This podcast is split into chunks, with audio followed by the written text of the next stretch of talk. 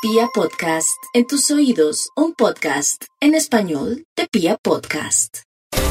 Los Capricornios están ante un escenario en este mes de marzo particular en el sentido que ellos nacen a la luz de la astrología bajo estructuras muy rigurosas y todo tiene que tener un orden, un tiempo y una medida. Pues sucede que por ahora la vida les dice, suelta, aprende otras cosas, Sé flexible, sé dúctil, sé maleable, escucha, oye, migra. Migrar no siempre es viajar, ¿no? Migra a otras ideas, a otros conceptos, revalúa esas estructuras rígidas que has logrado crear y entiende que la vida es dinámica.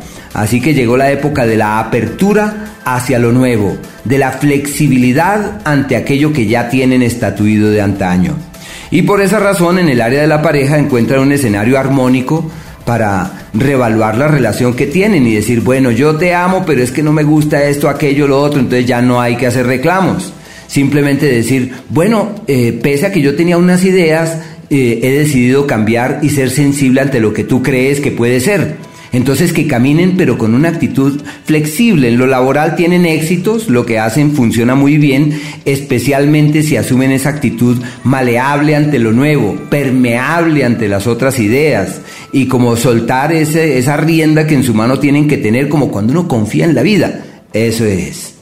En el plano eh, profesional es un ciclo adecuado para valorar otras ideas y contemplar otras posibilidades. O sea, la flexibilidad es la clave de los Capricornio.